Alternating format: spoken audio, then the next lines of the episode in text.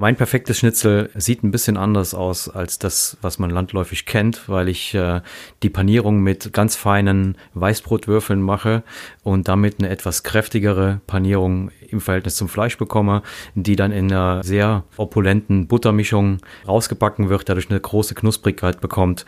Und es muss natürlich goldgelb außen sein und zart innen. Und dann sind wir schon sehr nah an der Perfektion dran. Im Leben nicht. Es folgt Im Leben nicht. der Ehrliche Trierer Podcast mit Christoph Jan Longen. Präsentiert vom Walderdorfs in Trier.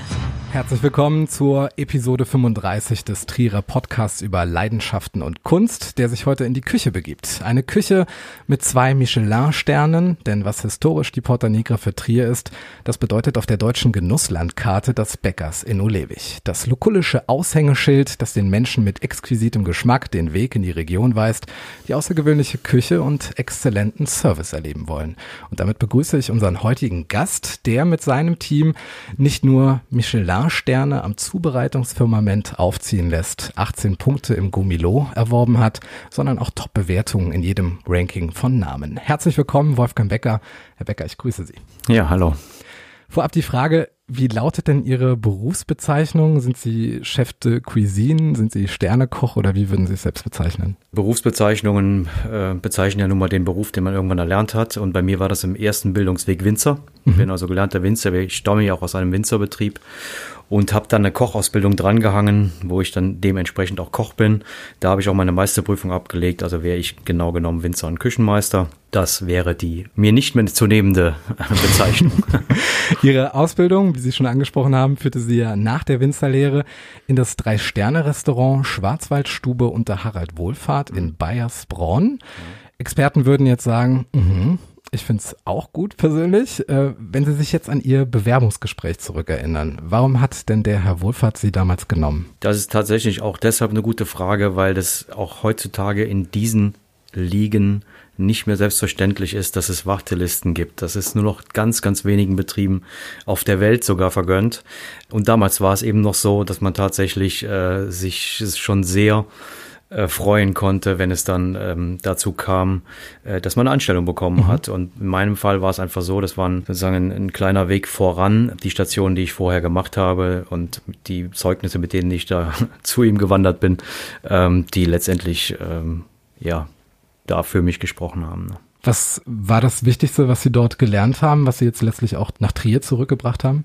Dort war es halt so, dass man in einem Mittag- und Abendservice fast gleichbleibend ein volles Restaurant ganz einfach hatte und mhm. dort eigentlich unter ständigen Volllastbedingungen äh, zu arbeiten hatte, was natürlich eine Situation ist, die man sich als Selbstständiger wünscht und die größte Planbarkeit äh, einem eröffnet, die es geben kann. Die nächste Planbarkeit haben wir im Moment, das ist nämlich geschlossen zu haben. Mhm. Aber sicherlich Präzision, Produktqualitäten, mhm. äh, die bis ins, die weiß ich nicht, wie viel der Stelle nach dem Komma ähm, eben betrieben wird. Und das waren schon so die prägenden Sachen, ja. Das ist die Lieferseite. Jetzt gibt es auch eine Konsumentenseite. Kann man einen guten Geschmack, kann man das trainieren? Selbstverständlich. Und ähm, es gibt wenige Fortbildungen, die so leicht gehen wie Geschmack. Mhm. Ähm, also Vokabel, andere Fremdsprache, musikalisches Instrument, was weiß ich, äh, fällt doch oft schwerer, ähm, als äh, sich mit Wein oder gutem Essen zu beschäftigen. Was ist denn für Sie gutes Kochen? Ist das vergleichbar? Jetzt sind Sie selber schon den Exkurs gegangen in die Musik mit einem Instrument, mit dem man zuerst nach Noten oder nach Tutorials spielt und dann anfängt, eigene Melodien auf eigenen Instrumenten zu spielen. Welche Stufen gibt's denn so beim guten Kochen? Das ist ein super Beispiel, ähm, weil ich das ganz gerne auch benutze. Ich mache ja auch Kochkurse, zurzeit halt nicht, aber eben häufig, wo ich viele Kochkursteilnehmer habe, die, die mir natürlich auch oft äh, ähnliche Fragen stellen. Mhm. Ähm, wenn ich äh, bleiben wir bei der Musik eben auf irgendeinem Instrument ähm, irgendwann mal möchte. Virtuos in eigenen Dimensionen mhm. spielen, Free Jazz auf dem Piano oder was auch immer, dann fange ich am Anfang nun mal dummerweise mit der Tonleiter an. Und das ist einfach trockene Kost. Und viele nehmen den Weg dann halt nicht und nehmen, biegen irgendwann ab und lassen es dann sein. Mhm. Aber das braucht's halt und ähm, in vielen anderen Berufen natürlich auch, aber bei uns ist es halt auch so, das werden Sie wissen, schauen Sie Fernsehen rauf und runter. Es gibt natürlich viele, die versuchen, an diesem Tonleiter üben vorbeizukommen. Ja. Ähm, und äh, dann einfach schon mal viele Sachen überspringen. Aber ich sag, prinzipiell gehört einfach ein solides Handwerk dazu, um irgendwann mal in einer künstlerischen Art und Weise ähm, darauf aufbauend tätig zu werden. Keine Basics, keine Performance. So ist es. Okay.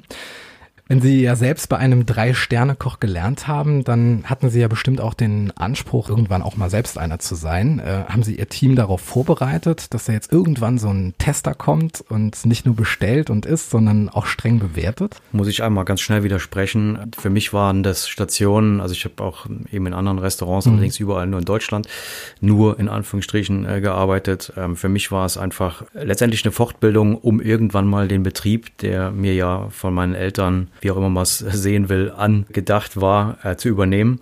Ähm, und dafür mir eben äh, das meine bestmögliche Ausbildung zu holen. Und ähm, die Idee habe ich eigentlich für meinen Betrieb in, in einer anderen Station gesehen, dass man einfach aus einer Küche ähm, zwei verschiedene Arten auch letztendlich von Gästen und von Qualitäten bieten kann, die es ermöglichen, einfach auch ähm, wirtschaftlich gut zu arbeiten. Ne? Weil ähm, Drei-Sterne-Restaurants, da müssen sie heute einfach mal die Führer aufmachen oder die Ranglisten und sie gehen einfach mal, sie müssen nicht bei drei Sternen bleiben, gehen sie einfach mal die, die ersten 50 Restaurants durch oder die ersten 50 Platzierungen, dann stellen sie einfach fest, dass die wenigsten äh, in diesen äh, von diesen Restaurants äh, die Küchenchefs irgendwie selbstständig sind ähm, oder sich da um Unternehmen handeln, äh, die äh, selbstständig arbeiten. Ne? Aber erkennt man denn die Gäste, die jetzt zugleich Jury sind, oder ist es weitestgehend eine anonyme Geschichte, die dann in Kritiken verschriftlicht wird? Also in Trier ist es so, dass wir ähm, zum Beispiel die Europäische Rechtsakademie haben, äh, Richter, die äh, von überall her nach Trier kommen, um sich hier fortzubilden, an Seminaren teilzunehmen und so weiter. Und Richter sind auch ein Klientel und auch ähm, auf der Budgetseite ein Klientel, was äh, bei uns durchaus häufig zu Gast ist. Ähm, und einfach es dann auch nutzen, wenn sie mal in Trier sind, dann vielleicht einen Abend bei uns zu machen. Das heißt, wir haben Abende, an denen wir unter Umständen drei, vier, fünf Einzelpersonen bei uns im Restaurant haben. Das kann also natürlich nie sein, dass es sich dabei nur um Tester handelt. Ne? Als wir früher angefangen haben und irgendwann kam einer mit Schlips und Kragen, was in Trier ja eh nicht so üblich ist, dass da fragt man, in Trier gehst du zur Beerdigung oder heiratest du? Ne? ähm, als dann einer zur Tür reinkam, da war bei uns Alarmstufe rot, da ist jetzt ein Einzelner, der ist bestimmt ein Tester. Ne? Ähm, dann sind äh, von eben dieser, sage ich mal, äh, Geheimtippnummer und ähm, von einem Start-up sozusagen, sind wir dann natürlich irgendwann in eine äh, Liga äh, gekommen, Bewertungen erhalten und so weiter, wo die Leute einfach nicht ähm, überrascht zur Tür reinkamen, sondern die kamen rein und hatten eine Erwartungshaltung und wussten, wie unsere Bewertungen sind und haben einfach erwartet, dass die Leistung top ist und wir konnten nicht irgendwie uns überlegen, ist das jetzt irgendeiner, für den wir besser oder schlechter oder Ja. was auch immer, sondern letztendlich, und das klingt zwar so ein bisschen platt, ist jeder Gast ein Tester und wir können da äh, keine Unterscheidung äh, uns erlauben zu sagen, also das ist jetzt irgendwie, der ist uns wichtiger oder der nicht, ne? sondern die Leistung muss an jedem Gast stimmen und auf jedem Teller. Ne? Ist denn der Druck trotzdem höher, wenn man jetzt keinen Stern hat und gerne einen haben möchte, oder wenn man schon einen hat und dann eine gewisse Erwartungshaltung da ist, wie Sie sagen? Da ist eine rein menschliche Sache, glaube ich. Jeder macht sich den Druck äh, für sich und sich selbst äh, so, wie er das braucht oder äh, mag oder auch aushält. Ähm, ich brauche den Druck ähm, letztendlich, ähm, damit was weitergeht. Das heißt, äh, ich, äh, na, es gibt immer äh, das, die letzte Minute, die, die funktioniert bei mir immer ganz gut so, Okay. ne, auf den letzten Drücker irgendwas machen. Aber ich sage jetzt mal, äh, einen Druck zu haben wegen irgendwelchen, was auch immer wieder nachgefragt wird, diese Bewertungen, die man ja hat. Und es wäre dann so auch schlimm mit dem Druck, dass man die verliert. Also muss ich Ihnen sagen, äh, dann macht man was anderes. Also ich kenne keinen Bundesligisten, der aus der zweiten Liga kam und hatte Angst davor, in die Bundesliga aufzusteigen, weil er Angst hatte, wieder abzusteigen. Also Nö, manche werden auch direkt Meister, ne? Also, das passiert, ja. wie erfährt man denn, wenn man dann so einen Stern bekommt? Kommt dann jemand vorbei und bringt so eine Trophäe mit oder Nee, lesen Sie es aus der Zeitung, bekommen Sie einen Brief? Wie darf man sich das vorstellen? Nee, im, äh, im Michelin, also die sind ja mittlerweile ein bisschen geöffnet, machen ja mittlerweile auch ähm, Pressekonferenzen und erklären so ein bisschen ihr System. Aber zu meinen Zeiten, wir haben 2001 den ersten Michelin-Stern bekommen, äh, war das ein Verkäufer eines, Lief also ein, ein Verkäufer eines Lieferanten, der also damals Rangier Express in Meckenheim, die haben halt ähm, Telefonverkäufer gehabt und er hat abends angerufen, wo er normal für die Bestellung angerufen hat und äh, hat gesagt, hey, gerade gehört, ihr habt einen Stern bekommen. Das war die Information, also so ein bisschen hintenrum. Ne? Sie haben vor Jahren umgebaut in Olewig. Sie arbeiten jetzt zweigleisig, wie Sie eben schon gesagt haben. Mhm. Was zeichnet denn für Sie gute Atmosphäre auf hohem Niveau aus? Und wie ist es Ihnen gelungen, das auch auf das Ambiente in Ihren Lokalitäten zu übertragen, dass das auch Ihrer Meinung nach fünf Sterne sind? Ja, wir sind ähm, natürlich mit unserem Neubau, haben wir klar eine, eine Stilrichtung vorgegeben, einfach von der Kubatur her, von, vom Design und so weiter. Da haben wir auch uns so ein bisschen in der Küche, sagen wir mal, vom Stil her oder auch von der Präsentation her ein bisschen neu erfunden. Ähm, sagen wir mal, so dieses Reduce to the Max, ähm, einfach das alles, was unnötig ist, weglassen ähm, und uns auf das Wesentliche konzentrieren. So ist auch die Architektursprache. Und das ist letztendlich was, womit wir uns sehr positionieren. Ebenso natürlich damit, dass wir seitdem nur ein einziges Menü anbieten, dass es in acht oder in fünf Gängen gibt, plus diverse Teller noch vorweg und ein bisschen Fingerfood, sodass man auf ein sehr umfangreiches Programm kommt. Aber es gibt eben nur ein Menü und das bedeutet, dass man sich damit natürlich ausliefert, sowohl mit dem Design, mit der Architektur, mit dem Ambiente, aber auch mit dem, was auf dem Teller liegt. Ne? Und ähm, das spaltet natürlich. Es gibt dann Leute, die das sensationell gut finden und es gibt natürlich andere, die sagen, hm, da haben wir es lieber ein bisschen kuscheliger oder ein bisschen, weiß ich nicht, ein bisschen rustikaler oder was auch immer. Ne? Ähm, da sind wir schon ähm, sehr klar äh, mit dem, wie wir es letztendlich haben. Und das, denke ich, muss man auch irgendwie sein. Ähm, wir wollen da auch jetzt nicht irgendwie äh, so diese eierlegende Wollmilchsau im, im Restaurant haben, dass wir halt sagen, also wir wollen es irgendwie jedem recht machen, ne? sondern wir geben es vor ja? und ähm, das zieht sich aber durch, das zieht sich durch bis in die Musik, wo dann Gäste äh, dann sagen, also hören Sie mal, können Sie mal, mal andere Musik machen. Ne? Also, äh, da muss man sagen, Was, was zeichnet denn gute Hintergrundmusik aus vom Ambiente? Naja, die, die Musik darf nicht nerven. Ähm, sie äh, sollte nicht äh, dominieren. Ähm, sie muss äh, einfach im, im Hintergrund irgendwo bleiben, aber sie muss natürlich auch hörbar sein. Also irgendein diffuses Ding, was, was im Hintergrund ist und keiner kriegt mit, was es eigentlich ist, ist natürlich auch nichts. Was zeichnet denn Ihrer Meinung nach guten Service aus? Guter Service ist aufmerksam und am besten merkt man ihn nicht. Ja. Es gibt immer diese Geschichten von diesen hochdekorierten Restaurants, äh, wo irgendwie zehn Kellner um den Tisch rumstehen ähm, und irgendwie alle, alle fünf Sekunden das Glas nachschenken und sowas. Gibt's heutzutage fast nicht mehr, weil es einfach diese Mengen von Kellnern gar nicht mehr gibt. Ne? Also einfach äh, Gastronomie und äh, Fachkräftemangel ist da äh, ein ganz großes äh, Thema. Ne? Wie viele Fragen darf man so stellen? Von der, welchen Wunsch haben Sie, bis hin zu, ist alles in Ordnung bei Ihnen? Wann ist es die Grenze erreicht, wo es aufdringlich wird? Na gut, ein guter Service hat einfach, und das ist, finde ich, das A und O in diesem Beruf, ähm, das Fingerspitzengefühl, das Auge und das Händchen auf den Gast einzugehen. Das heißt, es gibt einen Gast, der braucht auch eine Spezialbetreuung und dann soll er die auch kriegen. Und es gibt einen Gast, der möchte einfach im Abend in Ruhe gelassen werden und der möchte nicht noch eigentlich schon beim zweiten Mal nicht mehr gefragt werden. Und das ist halt eine Sache, die muss ein Kellner oder eine gute Servicekraft ähm, erkennen.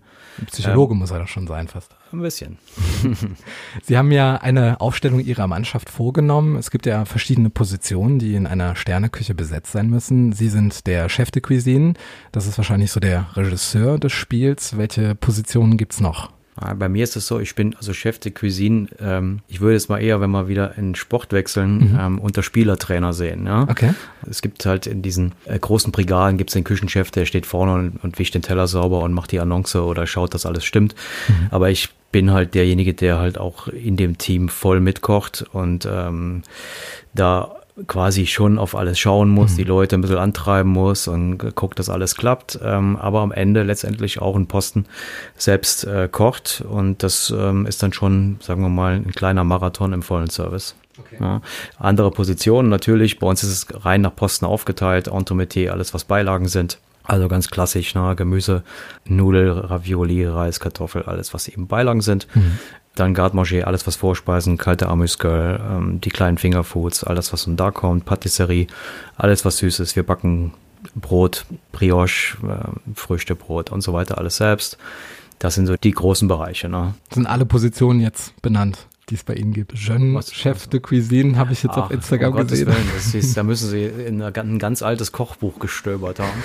Also in der, in der heutigen Zeit ist im Service jeder, der aus der Lehre kommt, eigentlich schon der Chef de Rang. Ja. Früher gab es immer noch einen Kommi und dann gab es einen Demi-Chef de Rang. Ähm, aber heute, ähm, eben weil die Leute natürlich rar sind und begehrt sind, Ja, kommen wir gleich noch drauf zu sprechen. Gibt's, gibt's einfach Karrieresprünge und in der Küche ist es halt nicht ganz so, aber man hat im Prinzip immer einen Postenchef, das ist der Chef der Partie, und es gibt dann einen Kommi oder einen Demi, der ihn ergänzt. Ne? Genau, so ist bei uns die Küche jetzt auch von der Größe. Wir sind in der Regel so acht Leute in der Küche. Das kann je nachdem auch mal einer, zwei mehr sein oder eben je nachdem, wie die Leute gehen oder kommen, auch mal weniger. Sie haben eine andere Art, Wörter zu betonen. Sie betonen die erste Silbe bei Restaurant tatsächlich. Ist das so küchenüblich? ist, oder? na, es ist Gastronomie, das ist klassisch. Personal. Gut, dann bleiben wir beim Personal. Auf Ihrem Instagram-Auftritt stellen Sie das hier vor. Da sind Köche dabei, die von weit her angereist sind, um bei Ihnen das Kochen mit qualitativ hochwertigen Zutaten zu lernen. Gibt's da, Sie haben es eben schon angedeutet, so einen Transfermarkt, den Sie auch mitverfolgen? Werben Sie Spieler ab? Müssen Sie sich auch selbst darum sorgen, dass Sie Ihre Mitarbeiter an andere Küchen verlieren? Wie darf man sich das vorstellen? Das ist ja, Ja, bestimmt es ein ist- umkämpftes es ist- Geschäft. Genau, es ist tatsächlich ein, ein ständiger Wechsel. Ähm, wir sind halt in der Branche, wo, ähm, sagen wir mal, die Verweildauern in den, in den klassischen Positionen, also Küche, Service, irgendwo bei zwei bis maximal drei Jahren sind, ja. Wenn es ein junger Koch ist, der will auch manchmal schon nach einem Jahr wieder weiter, weil er einfach die Stationen machen möchte, ja, immer mit so Jahresjobs. Und da muss man natürlich auch irgendwie immer schauen, äh, dass man sein Team äh, gefüllt hält. Ne? Und ähm, es gab halt Zeiten, da hat man immer wieder Initiativbewerbungen bekommen, auch wenn man die Leute gerade in dem Moment gar nicht vielleicht gebraucht hat, da konnte man sie irgendwie zwischenparken. Kollegen oder man hat mal, eine, man hat mal eine, genau eine Empfehlung bekommen oder so. Ne? Ähm, aber es gibt dann einfach Zeiten, wo es tatsächlich einfach dünn ist. Und so schön das und so wichtig das für uns ist in Trier mit Luxemburg, ist es natürlich ein schöner, großer, alternativer Arbeitsmarkt. Ähm, Und es gab in Luxemburg ein Restaurant, da haben fünf ehemalige Leute von mir gearbeitet, weil sie halt irgendwann gesagt haben, die Region ist schön, aber ein bisschen weniger Arbeit und ne, ein bisschen bessere Konditionen, schöneres Steuerrecht da drüben. Und ähm, da war das halt, ähm, ja, es war dann so. Ne? Sie mögen ja offensichtlich den Stress und die viele Arbeit. Momentan sind Ihre drei Betriebe, muss man ja sagen, geschlossen. Sie haben jetzt auch einen Abhol- und Lieferservice eingerichtet. Um beim Fußball zu bleiben, kränkt Sie das so ein bisschen, dass Sie normalerweise im Olympiastadion spielen könnten und Ihre Tricks jetzt auf dem gastronomischen Bolzplatz präsentieren müssen? Also überhaupt nicht. Ähm, ich muss sagen, im ersten Lockdown äh, war die Ankündigung, dass wir schließen müssen, für mich erstmal ein ernsthafter Niederschlag. Ja, also es war wirklich, äh, also auch die Art und Weise, hatte ich schwer mit zu kämpfen und habe mir das Wochenende Gedanken gemacht. Und ähm, dann haben wir das angefangen, äh, in diesem ja, gegessen, was auf den Tisch kommt, Hashtag, äh, zu sagen, wir machen immer ein Tagesgericht wie bei der Mama, Kind, du isst, ja. Und jeden Tag was anderes und immer fürs gleiche Geld. Und das hat sich ähm, richtig toll eingespielt. Ähm, wir haben es auch wirklich in allen Dingen dann weiter betrieben. Die Leute bringen ihre eigenen Teller. Wir haben kein, kein Abfall und kein Einweggeschirr und sowas. Und, ähm, und man hat dadurch auch eine ganz andere nochmal Wahrnehmung bei den Gästen. Also ich muss sagen, es war man muss immer auch irgendwo sich die guten Sachen im Schlechten suchen, ja. Und ich bin jetzt niemand, der sich auch zu Hause hinhockt und dann irgendwie Däumchen dreht und irgendwie die Sache dann bejammert, ähm, sondern habe gesagt, okay, wir machen irgendwie das Beste draus. Und ähm, das hat uns tatsächlich, glaube ich, wirklich auch nochmal, äh, zumindest fürs Weinhaus, also für unser Zweitrestaurant, für das Regionale, wo sowieso schon ja die Region sitzt, ähm, also am Tisch sitzt, ähm, da auch nochmal ähm, neue Gäste beschert und, und neue Schichten da eröffnet, bin ich mir sicher. 2020 ist ja jetzt eher die lockdownisierte Atmosphäre. Gibt es denn trotzdem Trends, die Sie in dieser Zeit wahrgenommen haben oder selbst gesetzt haben, was jetzt Speisen und Experimentieren angeht? Ja, das ist ein schwieriges Thema. Ne? Also man muss wirklich sagen, ich komme da gerne nochmal zurück, ohne jammern zu wollen. Ähm, man hat einfach ähm, in meinem Fall als, als Selbstständiger mit so ein bisschen Verantwortung auch noch für ein paar Mitarbeiter und für den Laden und für das, was man so gemacht hat in der Vergangenheit, einfach auch tatsächlich ein bisschen Sorge. Ne? Klar. Ja.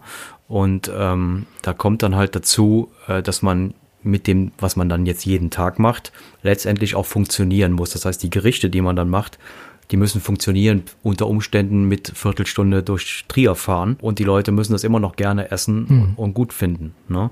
Da muss man eben die Gerichte so konzipieren, dass das geht. Und da kann man nicht mit irgendwie, wisst ihr, im, im Gourmet-Restaurant, da steht der Kellner am Pass und der letzte Löffel kommt auf den Teller und in dem Moment ist er hoffentlich schon am Laufen, damit es wirklich in weniger als 30 Sekunden am Gast steht. Ne? Und das ist einfach unmöglich und deswegen muss man da umdenken und das haben wir gemacht und ich denke, das funktioniert gut.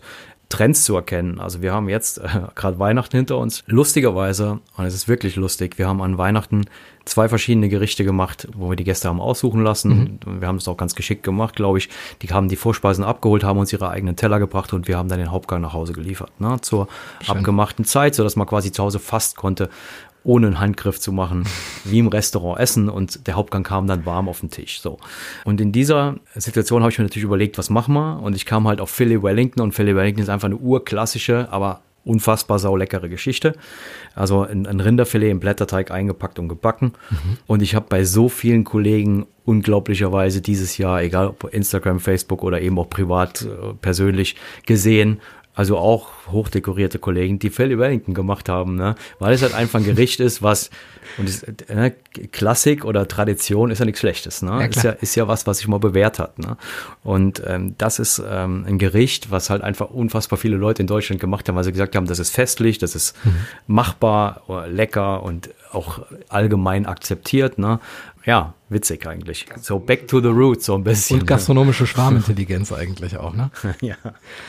Jetzt kommen wir zu den Fragen aus der Im Leben nicht Community. Vielen Dank erstmal dafür, für die rege Beteiligung. Erste Frage von Jan Eitel. Ist Gourmetküche brotlose Kunst? Ich gebe Ihnen da jetzt mal ein bisschen Bedenkzeit zum Überlegen. Die Frage ist sehr schwierig und zweideutig. Vielleicht meint er ja, dass bei Ihnen kein Brot als Beilage gibt oder ist Gourmetkochen vielleicht äh, für den Koch jetzt wichtig, aber die anderen, die machen dann die Gewinne in eher niedrigeren Preissegmenten. Also die Frage ist tatsächlich äh, eine clevere. Die ist auch die, ja nicht umsonst von Jan Eitel. Man kennt sich, ja. ähm, Schöne Grüße soll ich sagen. Ja. Genau, genau.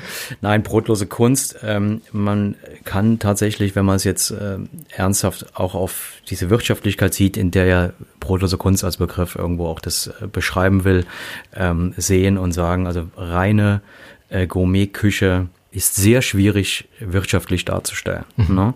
Und es gibt ähm, halt einfach viele, und es wäre jetzt, meine ich, ist weder, weder ketzerisch noch neidisch noch zynisch. Es gibt halt viele Küchenchefs, die sich tatsächlich verkünsteln, äh, die aber nicht mal das Brot sich zu Hause kaufen könnten morgens auf dem Frühstückstisch, wenn sie mhm. davon müssten, mit dem, was sie machen, äh, selbst existieren. Mhm. Sondern es gibt dann halt irgendeinen Mäzen, einen Betrieb, einen Konzern, einen Liebhaber, der das Ganze finanziert. Ne? Und ähm, das äh, ist schön für den Koch, wenn er damit klarkommt.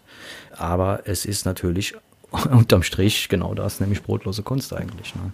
Kanada-Auswanderin Christina, die bei Ihnen im damaligen Weinhaus übrigens auch ihre Kommunion gefeiert hat, möchte wissen, inwieweit die Lage in Ulewig ideal für das Bäckers ist. Gab es und gibt es da Herausforderungen? Sie waren ja auch mal im Posthof zugegen. Also die Frage ist deswegen schnell beantwortet, weil die Lage in Olewig ist mein Elternhaus. Ja, das heißt, mein Betrieb ist mein Elternhaus und es war immer, auch, obwohl es mir nie irgendwie auferlegt oder aufgedrückt wurde, es war immer äh, unerklärtes Gesetz, dass ich irgendwann diesen Betrieb übernehme. Hm. Deswegen hat sich eine Standortfrage nie gestellt. Ne? Trotzdem eine Herausforderung? Auf jeden Fall. Also als ähm, gehen wir alleine nur mal von der Hotelgeschichte aus, ist natürlich ähm, Location äh, Olewig eher ein Problem. Ne? Touristisch füllt sich in Trier die Stadt vom Hauptmarkt aus wie ein Wasserglas nach außen. Mhm. Und da muss die Stadt schon eben richtig schön voll sein, dass wir touristisch eine Übernachtung abkriegen. Und deshalb haben wir andere Kanäle, ne? das ist klar. Ähm, eben unter anderem das Gourmet-Restaurant. Und was man da sagen muss, ist, wir haben Gott sei Dank mittlerweile in der Region einige sehr gute Restaurants mit sehr guten Bewertungen. Und es gibt durchaus einen Gourmet-Tourismus, mhm. äh, wo Leute einfach in die Region kommen, nur der Restaurants wegen und einfach zwei, drei, vier Stationen machen, vielleicht ein langes Wochenende und wieder weg sind. Ne? Und da helfen wir uns und befruchten uns gegenseitig. Da ist also keiner dem anderen irgendwie Konkurrenz. Und ich sag mal, da spielt es tatsächlich keine Rolle. Siehe auch Sonora oder wer auch immer, mhm. ähm, die liegen noch weiter hinterm Mond als ich in Olewig. Ne?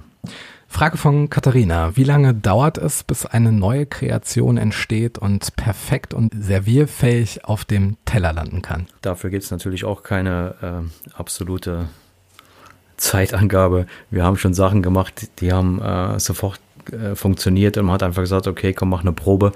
Äh, einer hat eine Idee und ähm, die kommt auf den Teller, man sagt, genau so machen wir es und wir haben schon Sachen getüftelt, immer wieder mal gesagt, komm, jetzt probieren wir das nochmal oder wie könnte es besser werden und so und man hat es vielleicht am Ende sogar verworfen, man hat gesagt, also mhm. wir können es machen, aber es sprengt uns das Geschäft. Wir, wir müssen ja, egal bei was wir tun, immer im Auge behalten, dass wir es auch im vollen Restaurant leisten können. Na klar. Ja, also jetzt nur einen Teller mal schön machen, kann schon mal passieren, aber, aber dann halt im, im täglichen Geschäft abends mit, äh, ja, in den zwei Restaurants haben wir unter Umständen an einem vollen Samstag irgendwie so 80, 90 Gäste. Äh, das sind ein paar hundert Teller in einem Service mhm. und da müssen die Finger rund laufen, da muss auch alles sitzen und da funktioniert nicht immer alles auch im, in der Menge dann. Ne? Der Flietenfranz möchte wissen, was denn das aufwendigste Gericht ist, das Sie jemals zubereitet haben und was mussten Sie da alles für machen? Tatsächlich waren es Flieten und, ähm, und das ist schon eine und, Kunst. Ne? Und da ich dann irgendwann nach, ich weiß nicht, nach wochenlang ohne Schlafen und Essen an diesen Flieten gescheitert bin, lieber Flietenfranz, habe ich es aufgegeben und gesagt, ich komme das nächste Mal doch wieder zu dir. Nächste Frage von Susanne bezieht sich auf den Haus- und Küchenbedarf. Welche Gewürze und Soßen sollte man immer im Hause haben? Gewürze, Salz und Pfeffer und Zucker, wenn man das als Gewürz mitnehmen will. Und Soßen keine. Macht man selber, ne? Ja, es, es gibt tatsächlich mittlerweile auch, ähm, nennen wir die mal handgemachte Soßen, die durchaus okay sind, die aber dann, wenn sie gut sind, natürlich auch nicht irgendwie der unbegrenzten Haltbarkeit unterliegen mhm. und dann auch einfach auch sollten relativ zeitnah aufgebraucht werden und so weiter. Deswegen würde ich mal einfach sagen, Soßen, die kauft man und kocht sie oder macht sie heiß und war es, macht sie selber, wenn man kann oder man geht halt zu einem Restaurant, was es kann und tut es auf einem ganz in kleinen Mengen sich organisieren. Ja. Frage von Ralf Laux. Möchtest du einen dritten Stern oder wäre es dir lieber, wenn der Druck von dir abfiele? Diese Sternegeschichte ist in meinen Augen wirklich, das meine ich wirklich ernst, nichts anderes, als dass, wenn ich als Gast in, einem, in einer Stadt oder in einem Gebiet oder in einem Land unterwegs bin, wo ich abends essen gehen möchte und mich nicht auskenne, mir dieses Buch nehme, um darin zu schauen, wo ich in meiner Liga, in der ich für den Abend mir was vorstelle, mhm. was finde und ruf da an und reserviere den Tisch, weil sonst bin ich nämlich lost. Und dafür ist genau dieser Restaurantführer, ob das Michelin ist oder irgendein anderer. Und alles andere an Sterneköchen oder was weiß ich, wer sich da im Spiegel sieht und, und selbst sieht oder, oder, oder irgendwelche Gäste, die, die da huldigen, ja, das ist alles in meinen Augen Kappes. Es gibt Leute, die stehen da drauf, die brauchen das für das Ego. Dazu zähle ich nicht, ja. Und ähm, was unser Ansinnen war mit dem ersten Stern, war in jedem Fall in Trier gefunden zu werden. Mhm. Ne? Ähm, wir sitzen, wir hatten eben über Location, ne? wer sucht in Olewig ein Sterne-Restaurant oder eine Küche, wie wir sie gemacht haben. Und in wir Trier haben, aber schon. Und wir haben die ersten Jahre in Olewig gesessen und ich sage Ihnen, wir haben, da hatten wir noch keine Terrasse und es war ein Sommer mit viel schönem Wetter. Da haben wir da gesessen irgendwie mit einem Tisch oder sowas. Ne? Und ich kann auch keine Viertel Fische kaufen. Ne? Und wir wollten ja auch die Qualität hochhalten und mhm. so weiter. Und da hat irgendwann mein Steuerberater, der hier drei Häuser weiter sitzt, gesagt, hören Sie mal, wie lange wollen Sie eigentlich den Scheiß noch machen und wenige verdienen als Ihr Spüler? Ne? Und ähm, das war schon eine harte Durststrecke. Und dieser Stern war für uns ganz wichtig und zwar in erster Linie gefunden zu werden. Mhm. Ne? Und der zweite Stern war dann ein nice to have, aber wir haben jetzt nie irgendwie uns ein Bein ausgerissen. Es gibt auch tausend Geschichten, was muss jemand machen, um einen Stern oder zwei oder drei zu bekommen, ne? Sondern wir haben das gemacht und ich habe auch immer das gekocht, was ich für richtig halte. Und das Schöne ist eigentlich, finde ich, äh, wenn ich irgendwo muss für einen Führer oder für, eine, für einen Journalist irgendwie Gerichte ausfüllen, was ich äh, typisch für mich gerade als Gericht angebe, mhm. dann gebe ich immer das an, was ich gerade koche. Also ich gehe ja nicht irgendwie suchen und sage, ah, was war denn besser als das, was ich gerade koche, sondern ich stehe immer zu dem, was ich gerade koche. Ja. Ähm, und das hat uns zwei Sterne beschert, okay. Mhm. Aber wäre es nicht so, wäre es halt nicht so. Ja, und wenn die morgen kämen und wir sagen, hier haben sie drei, würde ich sagen, toll, das wird nicht passieren, ganz klar. Aber ich würde jetzt nicht sagen, will ich nicht, oder ich würde auch nicht sagen, ich brauche die unbedingt. Nee. Mhm. Ja, da gibt's andere Dinge, die sind mir wichtiger. Ja. Ja, darauf kommen wir jetzt zu sprechen. Mhm. Nachfrage von Ralf. Mhm. Du musst kochen, einkaufen, planen, kalkulieren, plus alles, was Weingut und Hotel mit sich bringen. Wie lange ist denn dein Tag überhaupt? Ja, der ist tatsächlich lang. Schläfst ähm, du noch? ja, doch, ähm, das tue ich. Ähm, aber der ist natürlich lang und ähm, das, es ist auch ähm, auf der anderen Seite aber ein sehr abwechslungsreiches Ding. Das heißt, wenn die eine Sache aufhört, dann fängt die nächste an und äh, deswegen, ich sehe das äh, schon positiv und ich bin auch noch, obwohl ich schon äh, jetzt ein paar Jährchen den Spaß mache und äh, man wird nicht jünger, ist, eine, ist auch so ein, so ein zwar abgedroschener, aber auch wahrer Spruch. Ähm, ich mache es immer noch gerne und ich habe auch noch die Kraft dazu und ähm, deswegen äh, jammer ich nicht, weil es viele Stunden sind. Ne? Ähm, ich muss sogar sagen, auch wieder das Gute im Schlechten, jetzt mit diesem ganzen Corona-Ding, ich fange ein bisschen später an als normal und ich höre sogar abends ein bisschen früher auf als normal. Ähm, dann sind es immer noch irgendwie 10, 12 Stunden, aber ähm, es ist im Moment gerade ein bisschen geordneter. Frage von Yannick, so eine atmosphärische Frage. Wer ist Ihr Lieblings-DJ, der je im Bäckers aufgelegt hat? Und jetzt steht hier noch Hashtag Kevin Paul Ultras. Das müssten Sie jetzt mal erläutern. Ja, ich habe tatsächlich drei äh, mir sehr äh, lieb gewordene DJs, die auch jetzt im, vor allen Dingen im Lockdown 1 bei uns äh, häufig aufgelegt haben, wir haben gestreamt. Äh, auch jetzt nochmal äh, vor Weihnachten. Und das sind äh, wirklich äh, mittlerweile drei Freunde, die eben aus der gleichen musikalischen Ecke kommen. Welche nämlich wäre das? Elektronisch. Okay. Absolut. Ähm, der eine ein bisschen härter und der andere ein bisschen vielleicht melodischer. Aber da möchte ich jetzt auch keinem irgendwie, äh, möchte kein Ranking aufmachen. Die stehen für mich alle auf eins. Gut, dann versuchen wir es jetzt mit dem Ranking bei unserer nächsten Kategorie, denn auch jetzt werden wir einen Stern vergeben, Herr Becker, und zwar an denjenigen aus der Community, der in der neuen Rubrik im Podcast hier mitgemacht hat. Die Frage lautete, welchen Satz würde man niemals in einem Sternerestaurant hören oder sagen? Dazu bekommen Sie jetzt anonymisiert alle eingereichten Vorschläge. Und bevor wir abwechselnd vorlesen, über welchen Satz haben Sie sich besonders gewundert in Ihrer Zeit mit dem Bäckers? Also den Satz, den ich nicht hören möchte, wenn es ihn auch gibt, der ist, wir möchten gerne zügig essen. Ja. Oder es geht uns zu langsam. Können Sie mal ein bisschen jetzt hier gucken, dass die Gänge schneller kommen. Steht nicht auf der Liste. Sehr ja. gut. Äh, weil das ist halt ein Ding, äh, das kann ich halt nicht nachvollziehen. Also ich kann in irgendeinen, egal wohin, einen Teller essen gehen. Ich kann auch äh, alles seine Berechtigung in irgendeinen Imbiss, einen Burger oder was auch immer, in irgendein Ding was essen gehen, äh, weil ich keine Zeit habe. Aber wenn ich in ein Restaurant gehe, ob das jetzt kein ein, zwei, drei Sterne hat, äh, dann ist da tatsächlich auch eine Strategie, eine, eine ähm, Dramaturgie hinter der ganzen Geschichte tatsächlich sich überlegt. Man soll es nicht glauben, das tun wir. Wir haben da einfach unsere Überlegungen zugemacht und die Gänge sind getaktet. Das hat schon relativ viel auch mit Präzision zu tun. Und Leute, die dann irgendwie gestresst, manchmal auch einfach irgendwie in so einem Termin, den man nicht machen möchte, lassen wir jetzt mal die Details außen vor, die gibt's halt einfach, ja, da sitzen zwei Leute am Tisch, die eigentlich keinen Bock haben, miteinander am Tisch zu sitzen. Und der eine will es möglichst schnell rumbringen und äh, dann kommt ja schon irgendeiner aus dem Service rein und sagt, oh Mensch, die haben sich nichts zu erzählen da draußen, ja. Und äh, könnte mal irgendwie und so, und das zerschießt uns natürlich unser System, ne? Und es ist halt schade, in meinen Augen halt, wenn man sich dann, dann soll man halt was anderes machen an dem Abend, ne? Sind wir Ja. auch nicht böse. Gut, hoffentlich jetzt hier die Vorschläge auch ein bisschen zum Schmunzeln. Ich fange mal an. McDonald's wäre jetzt vielleicht doch ein bisschen besser. Vielleicht. Ja, und Sie im, im Hinterkopf mal so vielleicht identifizieren, was denn so der beste Vorschlag ist. Haben Sie auch Ketchup und Mayo? Diese Portion hat mir jetzt aber wirklich gereicht. Da ist mir zu viel auf dem Teller. Toller moderner Instagram-Auftritt. Wer ist eigentlich dafür zuständig und was erhoffen Sie sich davon? Bei Beschwerden geben Sie uns eine Ein-Sterne-Bewertung, aber sprechen Sie uns bitte nicht persönlich darauf an. Haben Sie auch Maggi? Die Flieten sind aber besser als die vom Flieten Franz. Selbstverständlich können Sie im Jogger kommen und in Flipflops. Trinkgeld? Nee, danke. Unsere Menüs verändern? Gerne. Wir sind immer dankbar für Ihre Gourmet-Expertise. Packen Sie mir den Rest bitte ein. Kann man sich bei Ihnen ein Lied zum zweiten Gang wünschen? Könnte ich mein Handy könnte, könnte ich mein Handy bei Ihnen in der Küche laden? Danke, Besteck brauche ich nicht, das kann man mit den Fingern essen. Ja, gut, jetzt haben Sie alle 14 Vorschläge gelesen. Welchen würden Sie jetzt auszeichnen als Satz, den Sie niemals in einem Sterne-Restaurant hören würden? Ja, okay, also ich meine, machen wir Kategorie Ketchup, Mayo oder Maggi, das ist ein und das gleiche. Also das muss ich sagen, ist mir auch noch nie passiert. Okay. Das gab es mal irgendwo bei versteckte Kamera, glaube ich. Ähm, ja, das, also das selbstverständlich geht nicht. Ne? Der Rest ist lustig. Ja. Das ist die Nummer eins jetzt, Herr Becker. machen wir, machen wir ein Ranking auf. Wir brauchen nur einen, einen Stern jetzt, den wir vergeben.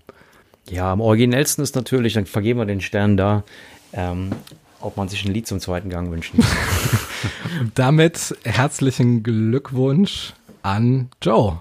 DJ, DJ aus Hamburg. Herzlichen Glückwunsch, damit der Gewinner des heutigen ausgefallenen äh, Fragequizzes. Und damit, Herr Becker, kommen wir zur letzten Kategorie unserer heutigen Folge, dem Quickfire. Das heißt für Sie 16 ausgefallene Geschmäcker, die es zu intensivieren gilt. Sind Sie bereit? Ich bin bereit. Ihre drei Lieblingstrierer Vokabeln. Und, weil es alles beschreibt von wie geht's dir über Hallo, guten Tag und So eine Katastrophe. und alles. Krumpernschnietscher, weil man tatsächlich mit den Krumpernschnietschen nicht nur Derbes machen kann, die kann man richtig geil äh, aufmöbeln und sind super lecker und für mich auch das Beste, was man irgendwie zu Trierer Gerichten einordnet. Und Salate Cat. Oh, was ist das denn? Äh, Das Zerlotte-Cat, das ist ein, sagen wir mal, ein kleines, vielleicht nicht sauberes oder unordentliches, bisschen ungezogenes Mädchen. Das äh, war das Wort für meine Schwester früher. Ah ja, das ist ja nett. was ist denn Ihr Lieblingsort in Trier? Gut, das klingt an einer Eigenwerbung, aber ich sage es ganz ehrlich, wenn ich abends Feierabend habe und es ist Sommer und es ist schönes Wetter, dann gehe ich durch die Schiebetür im Weinhaus auf meine Weinhausterrasse. Da haben wir vier Platanen gepflanzt und haben eine sehr schöne Terrasse, die fast äh, verkehrsruhig ist, äh, außer im Stadtbus, der alle halbe Stunde mal vorbeikommt. Ähm, und es ist einfach wunderbar und man kann äh, bis in die Weinberge gucken und wenn der Himmel blau ist, auch dahin. Ja, Sie haben eben schon Gericht angesprochen, trotzdem die Frage, Ihr Trierer Lieblingsgericht? Ja, Krumpernschnitscher. Ihr Trierer Lieblingsgetränk außer Fietz? Wein. Ihr letztes Konzert, das Sie besucht haben? Aber nicht in Trier, oder? Allgemein. Kraftwerk in Luxemburg und in Münster. Ihr letztes Sportereignis, das Sie sich angesehen haben? Ähm, war sicherlich Basketball in Trier. Also, ja. Ihre Lieblingsgastronomie? Kulinarisch in Trier auf jeden Fall mein ehemaliger Chef Hubi Scheid in Mones. Ihr Lieblingstrierer oder Ihre Lieblingstriererin? Ja, Fischer Smarts finde ich eine ganz coole Socke. Aktuell muss ich sagen, das ist bestimmt hier schon gesagt worden. Unser OB hat mir schwer imponiert in der ganzen Amok-Geschichte, muss ich sagen. Das war eine richtig starke Nummer. Deswegen würde er mir jetzt spontan gerade ähm, einfallen. Was ist Ihr Lieblings-Fünf-Minuten-Gericht, wenn es wirklich mal sehr, sehr schnell gehen soll? Ich bin nicht unbedingt, außer es ist jetzt irgendwie arschkalt, minus 25 Grad, ein, ein unbedingter Heißesser. Deswegen würde ich mir irgendwie ein paar ähm, Tomaten auf ein Brot drücken und ein bisschen ähm, Pelotta-Schinken drüber machen, ein bisschen grobes Salz, gutes Olivenöl. Welche drei Tugenden sind Ihnen in Ihrem Leben besonders wichtig? Also Ehrlichkeit ist ganz wichtig, ähm, Verlässlichkeit und eine gewisse Zielstrebigkeit muss da sein. Was halten Sie von Kochsendungen im Fernsehen? Äh, Sie helfen in jedem Fall, die Branche in die Öffentlichkeit zu heben, ja, eine gewisse Präsenz zu schaffen, ein Interesse auch zu schaffen für unsere Branche und unseren Beruf. Äh, man muss allerdings immer sagen, Leute, äh, es ist nur Fernsehen. Ne? Glaubt nicht, was im Fernsehen kommt. Was ist denn für Sie das perfekte Dinner? Perfekte Dinner äh, ist im Wesentlichen nicht nur das, was auf dem Teller ist, sondern ist in jedem Fall der, die oder die vielen, mit denen ich das einnehme. Weil für mich ist Alleinessen eine echte Strafe. Also ich mag gerne in Gesellschaft essen. Ich finde auch einfach Essen unglaublich kommunikatives Ding, wo es einfach schade ist, selbst wenn das Essen perfekt ist, wenn man es alleine einnimmt. Ne? Und dann ist es natürlich für mich, es muss nicht irgendwie mengenmäßig irgendwie so sein, dass man nicht mehr aufstehen kann. Es ist lieber Also eher lecker als reichlich. genau und äh, vor allen Dingen, es müssen nicht viele Komponenten sein, aber die sollten schon sehr gut sein. Ne? Schöne Überleitung zur nächsten Frage, die Sie selbst geliefert haben. Welche prominenten Gäste sind bei Ihnen schon eingekehrt? Vielleicht mal so eine Top-10-Auswahl. Top 10. Oder fünf? ähm, also Musik, sage ich jetzt mal, hier Michi Beck, Fanta 4, Die Ärzte oder Sarah Connor. Auch da wieder, ne? Also wirklich, das sind halt Leute, die einfach, wenn die kommen, in Ruhe gelassen werden wollen. Ne? Also ich weiß noch, damals hat der Günther Jauch dieses Weingut gekauft. Da hat er bei uns übernachtet, ja. Da wusste aber noch keiner was von diesem Weingut. Ne? Ähm, und da hat er einfach wie ein ganz normaler Mensch hat er erzählt, ey, stellen Sie sich mal vor, ich war da und da, da stand morgens kamen wir in diesen Frühstücksraum rein, da stand da ein großes Schild, heute frühstücken Sie mit Günther Jauch. ja, und Sehr ähm, diskret. Nein, also wirklich, egal wer das war, äh, und es waren auch wirklich, ähm, sagen wir mal, auch jetzt Promis, was ist, was sind Promis? Ja, ich sage jetzt mal aus den aus den Top-Industrieunternehmen Deutschlands hatten wir äh, so eine Tagung und das waren wirklich Firmenchefs von von von äh, börsennotierten Unternehmen, sage ich jetzt mal so als, als große Klammer. Ähm, und das waren Leute, die waren wie du und ich. Ne? Und ähm, ja, machen wir kein, also versuchen das äh, professionell äh, gut zu machen im Rahmen unserer Möglichkeiten und dann ist das auch schon meistens gut. Was steht denn im Bäckers auf der Silvesterkarte? Ah, wir machen ähm, ja natürlich kein, keine Silvesterparty bei uns. Wir machen äh, zwei verschiedene äh, Silvesterboxen. Die heißen übrigens Hau ab 2020. Schön. Und ähm, die sind im Prinzip inhaltlich gleich, wobei die zweite Box natürlich ein bisschen ähm, getoppt ist. Das heißt, es gibt eine Vorspeise, das ist ein Thunfisch-Tatar, ein bisschen asiatisch. Und dann gibt's ein richtig gutes Stück Fleisch, das sind so 500, 600 Gramm, so ein doppeltes ähm, Rumsteak, sagen wir mal, ja. Das tun wir vorgaren, dass man das mit einfachen Mitteln zu Hause fertig grillen kann. Und dann gibt's von einem Vacherin, das ist so ein, so ein kleiner Käse, der auch in den Käsefondue kommt, gibt's quasi ein Käsefondue, weil das ist so ein, so ein kleines äh, Körbchen und dann kann man einfach zu Hause mit einfachen Mitteln und ohne technisches Gerät in den Ofen schieben. Und da gibt's zu gibt's dann halt so eine Zwiebelmarmelade und ähm, verschiedene kleine Sachen. Dann gibt's ein Dessert und dann gibt's halt äh, in dem einen Paket gibt's eine Gulaschsuppe, das ist ein bisschen deftiger, zu Mitternacht und im anderen gibt's dann auch schon noch eine Dose Kaviar und Austern. Und ja, das Ganze ein bisschen schicker. Wenn das alles durch ist, bei welcher Tätigkeit können Sie am besten entspannen? Ich laufe tatsächlich sehr gerne und lustigerweise jetzt auch gerade wieder. Ich hatte da so ein bisschen eine Durststrecke und habe das, was alle erzählt haben, so ein bisschen so ein Po- Corona-Polster angelegt, trotzdem ich eigentlich jeden Tag extrem unterwegs bin. Aber äh, das hat mir ein bisschen gefehlt.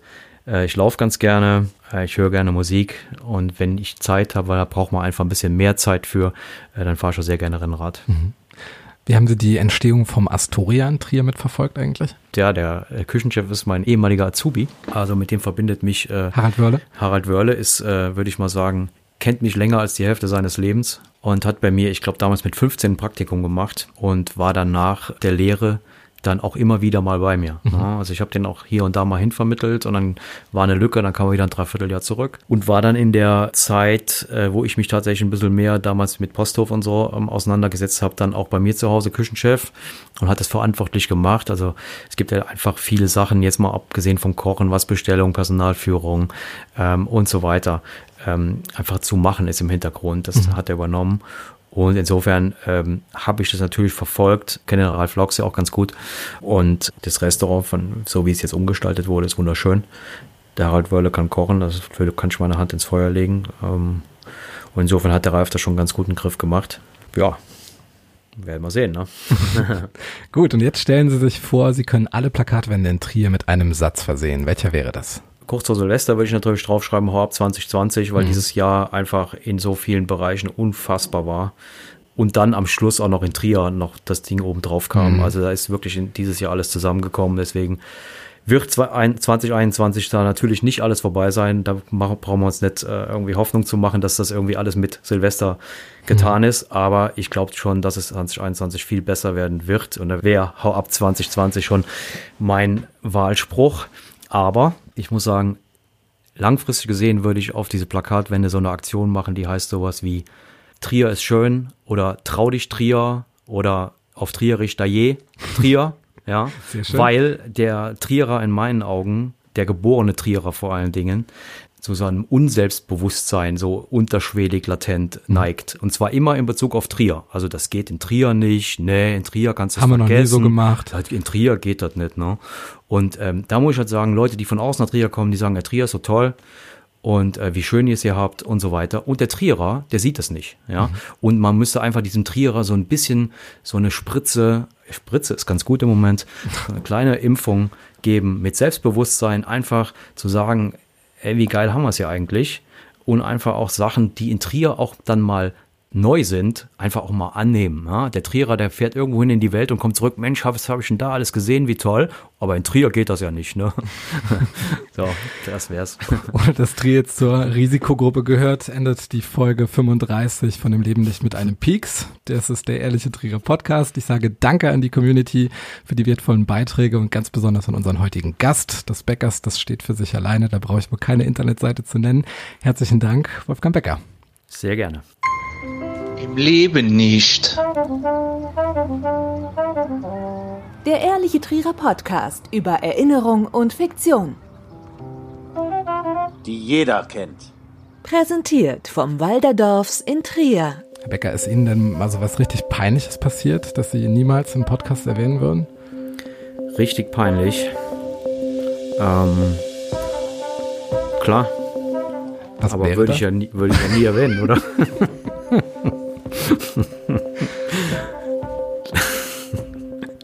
Keine Chance. äh.